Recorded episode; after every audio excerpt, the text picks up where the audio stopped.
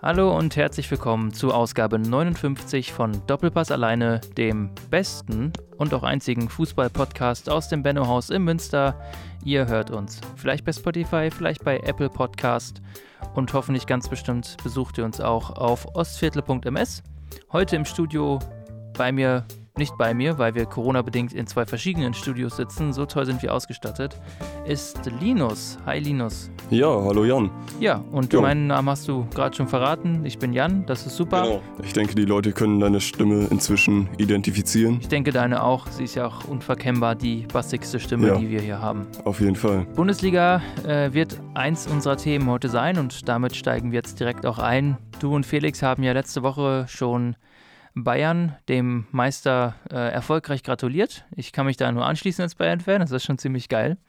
Äh, aber genug der, der schönen Erinnerungen. Leider muss man sagen, äh, haben sich viele andere Entscheidungen ja auch schon so ergeben.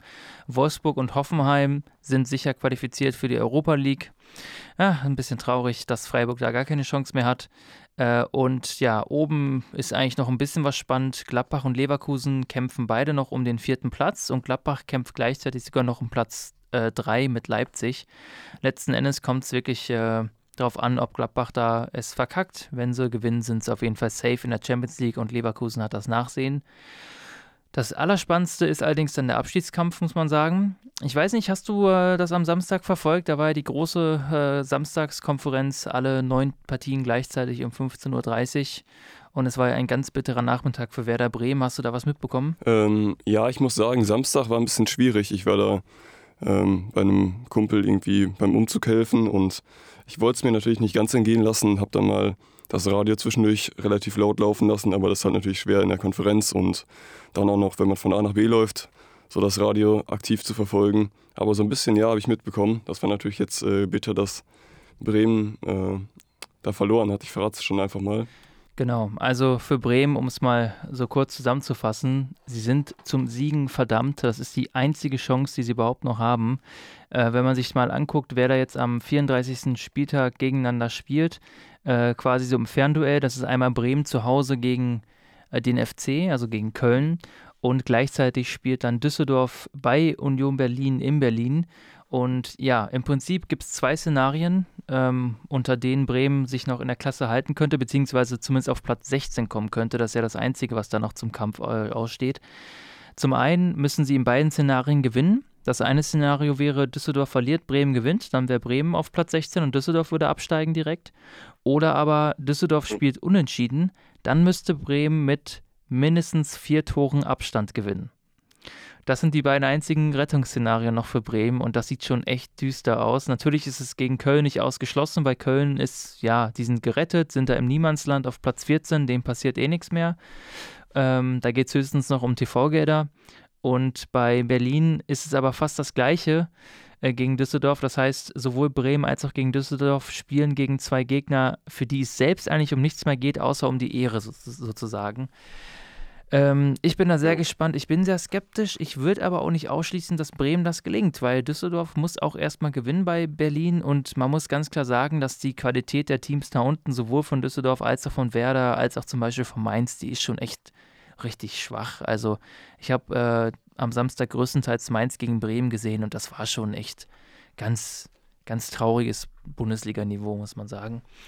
Ich drücke Werder Ja, auf jeden das- Fall die Daumen. Man muss ja auch sagen, dass die Punktedifferenz auch gar nicht mehr so groß ist, wie man vielleicht denken könnte.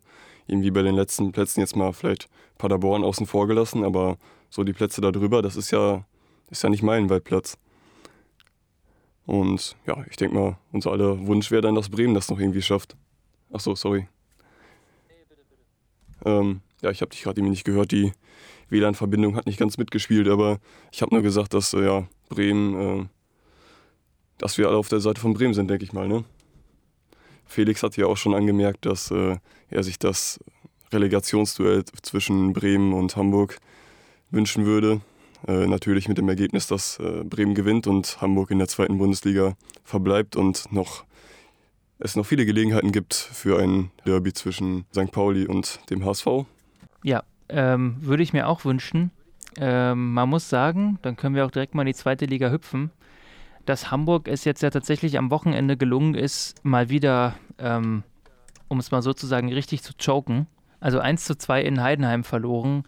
Das Ganze HSV-typisch, das ist ja seit der äh, Wiedereröffnung äh, der zweiten Liga nach Corona ähm, ja jetzt schon häufiger passiert. Wieder in der letzten Minute kassieren die das 2 zu 1. Das sorgt dafür, dass Heidenheim jetzt vor dem letzten Spieltag auf Platz 3 ist, einen Punkt vor Hamburg. Äh, Stuttgart ist damit im Prinzip schon durch. Äh, die müssten wirklich unglaublich hoch verlieren und Heidenheim müsste unglaublich hoch gewinnen, damit Stuttgart noch vom Platz 2 verdrängt wird. Das heißt, Stuttgart kann man im Prinzip schon gratulieren zum Aufstieg. Und es entscheidet sich also jetzt am letzten Spieltag im Kampf um den Platz 3, also um den Relegationsplatz. Alles auch wieder im Fernduell.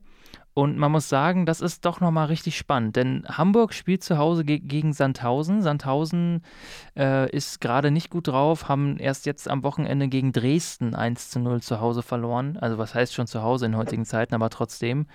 Äh, Hamburg hat das deutlich leichtere Spiel. Auf der anderen Seite hat Heidenheim ein Auswärtsspiel bei Bielefeld. Jetzt ist Bielefeld zwar schon aufgestiegen, aber die werden sicherlich Bock haben, nochmal einen draufzusetzen. Von daher stehen die Chancen für Hamburg auf Platz 3 gar nicht so schlecht, muss man sagen. Und ja, wer weiß, vielleicht geht unser aller Wunsch in Erfüllung und das Nordderby kommt. Aber äh, schwierig wird es in jedem Fall. Man muss dazu sagen, dass es in der zweiten Liga auch im Abstiegskampf im Prinzip jetzt schon soweit entschieden ist.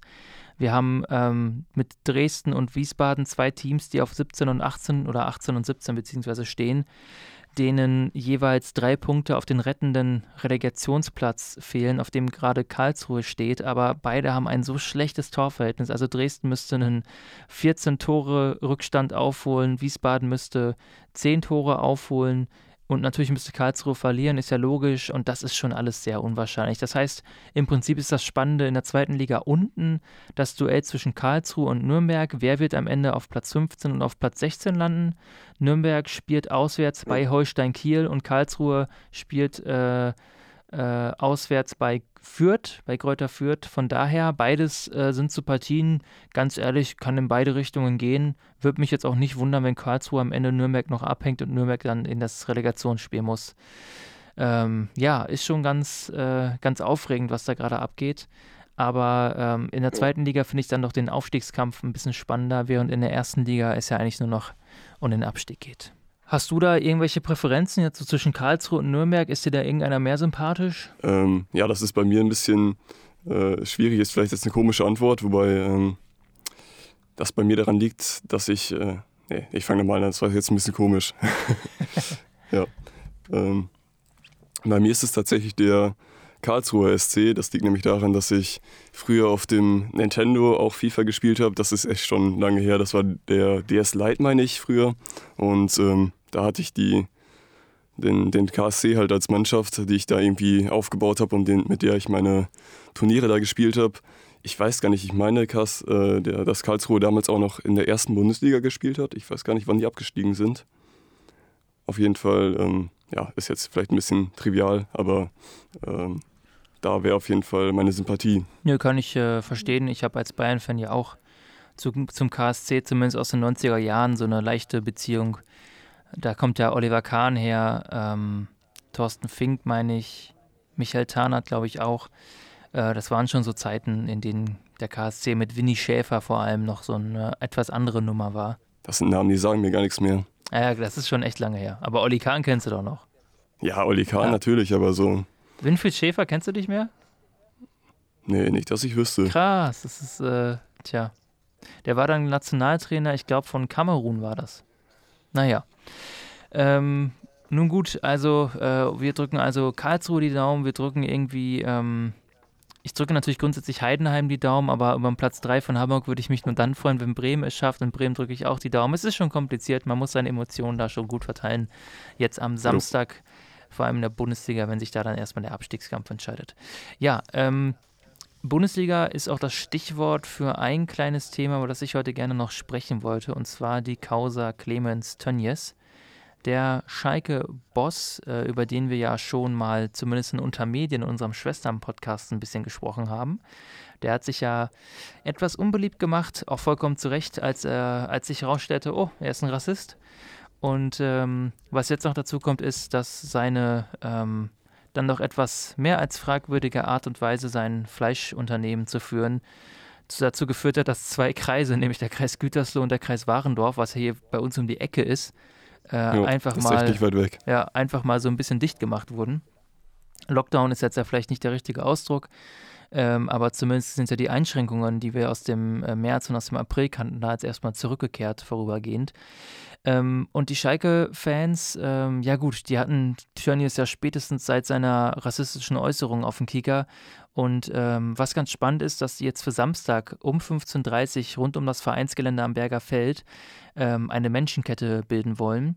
Ich glaube, das ist auch von den Ultras Gelsenkirchen mit äh, äh, mit organisiert. Und äh, deren Ziel ist es, äh, um da mal den äh, Herrn Bartha zu äh, den Stefan Bartha ähm, zu zitieren, der diese Demo mitorganisiert hat, dass sie ein friedliches Zeichen der Solidarität mit den Mitarbeitern des Vereins für die Einhaltung unseres Leitbilds gegen Rassismus und Ausgrenzung sowie für die Mitbestimmung der Fans setzen möchten. Ähm, ein hehres Ziel. Ähm, ja, wie siehst du das? Du bist ja Dortmund-Fan, aber ich glaube, das ist ja was, wo sich jeder Vereinsfan irgendwie reinversetzen kann, wenn der eigene Clubchef sich im Prinzip auf mehrfachen Ebenen als, ähm, als ungeeignet, sage ich mal, eignet äh, oder herausstellt, vor allem in Bezug auf die eigenen nach außen propagierten Vereinswerte. Ja, ich finde das auf jeden Fall von den Schalker Fans eine starke Aktion, die die da geplant haben. Ich finde auch die Message, die die sich da, oder das Ziel, was sie da sich auf die Fahnen geschrieben haben. Sehr, sehr schön, wie du auch gerade schon gesagt hast. Das äh, kann man auf jeden Fall und sollte man irgendwie auch unterstützen. Ähm, ich denke mal, dass, oder ich hoffe zumindest, dass es dann auch sowas ähm, in der Dortmunder Fanszene geben würde. Ich weiß gar nicht, was bei was Dortmund da alles noch für Leichen im Keller hat, aber äh, ja, Watz, ja. Watzke, ne? Der hat da, naja, ähm, Dortmund selber, also ein paar Fans haben wohl auch schon sich gemeldet bei den Schalkern, haben ihre Unterstützung angeboten. Ähm, wo der Batra auch meint, es ist schon ein bisschen bitter, wenn der Erzfeind ähm, Mitleid hat, aber äh, ich glaube, das ist ja auch so eine fanübergreifende Sache einfach äh, offensichtlich. Ähm. Es hat für mich dann auch nichts mit irgendwie äh, Fan von dem oder dem Verein zu tun, das ist halt einfach eine so übergeordnete Sache, würde ich sagen. Ja, da können wir uns auch anschließen. Ähm, der FC Schalke selber hat sich auch geäußert. Ähm, Jochen Schneider ist ja äh, Sportvorstand. Ähm, und der zusammen mit Alexander Jobs, das ist der Vorstand für Marketing und Kommunikation bei Schalke, eine gemeinsame Erklärung abgegeben. Und darin sagen sie, ähm, also hauen sie eigentlich mal so ein paar leere, vollkommen Standardphrasen raus. Das Recht auf freie Meinungsäußerung ist eine Selbstverständlichkeit. Wir sehen die Kritik und setzen, und setzen uns damit auseinander. Wir glauben, nur im Dialog lässt sich das notwendige Vertrauen für eine bessere Zukunft zurückgewinnen und sind dazu jederzeit bereit. Ganz im Ernst, ähm, in meinen Augen muss sich der Verein endlich von Tönnies trennen. Also, dass es damals nicht erfolgt ist, war schon ein Witz mit diesen drei Monate Pause. Aber ähm, jetzt ist doch eigentlich Schluss. Ich verstehe es einfach nicht. Also ich verstehe vielleicht schon, warum sie das machen. Hat seine wirtschaftlichen Gründe, aber du musst ihn auch loswerden als Typen. Ja, also denke ich auch, aber wenn da schon die Fans so jetzt Engagement zeigen, ist die Sache vielleicht auch noch nicht ganz zu Ende, oder? Ja, gute Frage, keine Ahnung. Es ist halt immer so eine, also wenn, es kommt vielleicht darauf an, wie viele Leute kommen zu diesem Protest und wie lange halten sie das auch durch, wie vehement machen sie das. Ich meine, dass Tönnies da gar kein Problem mit hat, solche Sachen auszusitzen, ähm, das wissen wir leider auch. Äh, ich habe aber die leise Hoffnung, dass er sich da so ein bisschen, ja, ähm, sich da so ein bisschen zurückziehen wird, vielleicht schon aufgrund der Tatsache, dass ihn ja auch von unserer Seite aus gerade ja viele Probleme äh, vor, ähm, vor Gesicht stehen. Äh, was man ja auch nicht unterschätzen darf, ist, dass ja höchstwahrscheinlich seine eigene Firma ja auch wahrscheinlich in Finanznot geraten wird. Und vielleicht ist das ja dann der Anlass, wo er sagt, jetzt sollte ich mich auch bei Schalke so langsam zurückziehen, aber ob es erfolgreich ist, keine Ahnung. Nach der Rassismusgeschichte dass er sich danach nicht verabschiedet hat, das zeigt mir eigentlich nur, dass der Typ eiskalt ist. Ja, das ist eigentlich echt schade. Ja, also äh, Solidarität für Also die, schade für den Verein, meine ich. Ja, klar, weil ich, ich habe ja auch schon mal gesagt, ich halte Schalke, ich bin wirklich überhaupt kein Fan von Schalke, aber ich finde, dass die Ultras und auch generell die aktive Fanszene in Schalke eine tolle Arbeit macht und ähm, es ist echt super traurig, dass dann so das Gesicht des Vereins, also zumindest der Oberbabo da oben, ähm, sich als Rassist und dann auch als so einen wirklich fast schon karikativ gestalteten Ultrakapitalisten entpuppt. Also schon sehr traurig. Wirklich traurig. Vielleicht gelingt es uns ja auch in den nächsten Wochen mal wieder Arne oder Tristan an Bord zu holen. Dann bin ich sehr gespannt, was die beiden zu sagen haben, unsere Schalke-Fans hier im Team. Ja, das würde mich echt auch interessieren. Also Tja. Vor allem mit Arne könnten wir ja vielleicht mal wieder in der nächsten Zeit rechnen. Ja, das wäre ganz schön. Ja, äh, was bleibt noch? Also, wir haben noch den DFB-Pokal. Der steht uns an am äh, 4. Juli. Das ist äh, äh, übernächstes Wochenende. Ähm, das Finale zwischen Leverkusen und Bayern, da bin ich natürlich auch schon sehr gespannt drauf. Und dann einen Monat später, ab dem 8. August, geht es mit der Champions League weiter. Am 6. August schon mit der Europa League. Da werden wir dann zu gegebener Zeit natürlich drüber sprechen. Ähm, weißt du schon, ähm, gegen wen Dortmund in der Champions League spielt? Ach, ich weiß gar nicht mehr, da war irgendwas, ne? Sorry, ah. Ah, mein Fehler. Die ja, sind, ja, danke. sind ja rausgeflogen, ist ja doof. Äh, ja, passiert, pass solche Fehler. Ja, ja. passiert, habe ich nicht richtig recherchiert. Äh, jetzt gerade kam es zurück, aber Bayern ist ja noch dabei. Äh, hoffen wir mal das Beste. Leipzig ja auch noch. Also zwei deutsche Teams, äh, höchstwahrscheinlich im Viertelfinale. Bayern muss ja noch das Rückspiel gegen Chelsea bewerkstelligen, was ja hoffentlich gelingen wird nach dem 13-0 im Hinspiel. Und in der Europa League ist zumindest Leverkusen ja noch äh, an Bord. Die haben das Hinspiel in Glasgow ja mit 3 zu 1 gewonnen. Und da wird ja hoffentlich auch das Rückspiel nur noch Formsache sein. Und dann haben wir drei deutsche Teams im Viertelfinale der europäischen Wettbewerbe. Ich äh, rechne mir da schon ganz gute Chancen aus, muss ich sagen. Also es ist nicht ausgeschlossen, dass da, dass da in beiden Wettbewerben doch große Erfolge zu erzielen sind. Ja gut, Bayern wird wahrscheinlich jetzt recht früh ausscheiden, aber so, da bleiben immer noch zwei andere Vereine, ne? Ja, ja. Hoffen wir mal nicht, dass, äh, also ich hoffe ja natürlich äh, nicht, dass Bayern ausscheidet. Vor allem äh, die Alternative, dass Leipzig dann erfolgreich wäre, das tut Ja, okay, okay, das stimmt. Das tut ja fast noch mehr weh. Naja. Wir werden sehen. Immerhin hat Dortmund gewonnen gegen Leipzig, so. Das stimmt. Das ist schon ein großer Trost. Das stimmt. Das äh, hat mich auch gefreut. Ich habe das Spiel natürlich jetzt nicht aktiv verfolgt, weil mich der Abschiedskampf mehr interessiert hat, aber Haaland, äh, euer super Shootingstar, ist schon ein ganz ja. guter Junge. Muss man einfach mal so sagen. Die Naturgewalt, wie sie gerne genannt wird, oder der Brecher mit dem Baby Babyface. oder was für Namen sie sich da noch ausgedacht haben. Also, ja, ja das ist schon ganz cool, dass er zwei Buden gemacht hat. Jetzt wird es ja richtig boulevardesk hier, aber gehört mit dazu. ja, ich würde sagen, es war eine kurze Ausgabe heute, aber äh, im Prinzip äh, sind ja auch so die richtig spannenden Themen dann nächste Woche vorhanden, wenn wir wissen, was passiert ist. Ich freue mich dann schon sehr drauf. Und ähm, dann müssen wir mal gucken. Dann gibt es noch die DFB-Pokal-Sonderausgabe und da müssen wir gucken, ob wir dann in der Phase zwischen DFB-Pokal und Champions League, ob wir da dann vielleicht ein bisschen Pause machen und dann zur Champions League zurückkommen. Letztes Jahr haben Alex und ich da relativ viel den Transfersommer im Prinzip begleitet. Das war auch ganz schön. Aber müssen wir mal schauen, ob wir das dann durchziehen. Ihr werdet es auf jeden Fall von uns erfahren, liebe Zuhörerinnen und Zuhörer. Danke für eure Treue, danke fürs Zuhören heute und wir hören uns dann nächste Woche wieder. Jo, viel Spaß mit dem kommenden Spieltag und bis nächste Woche. Gut Kick.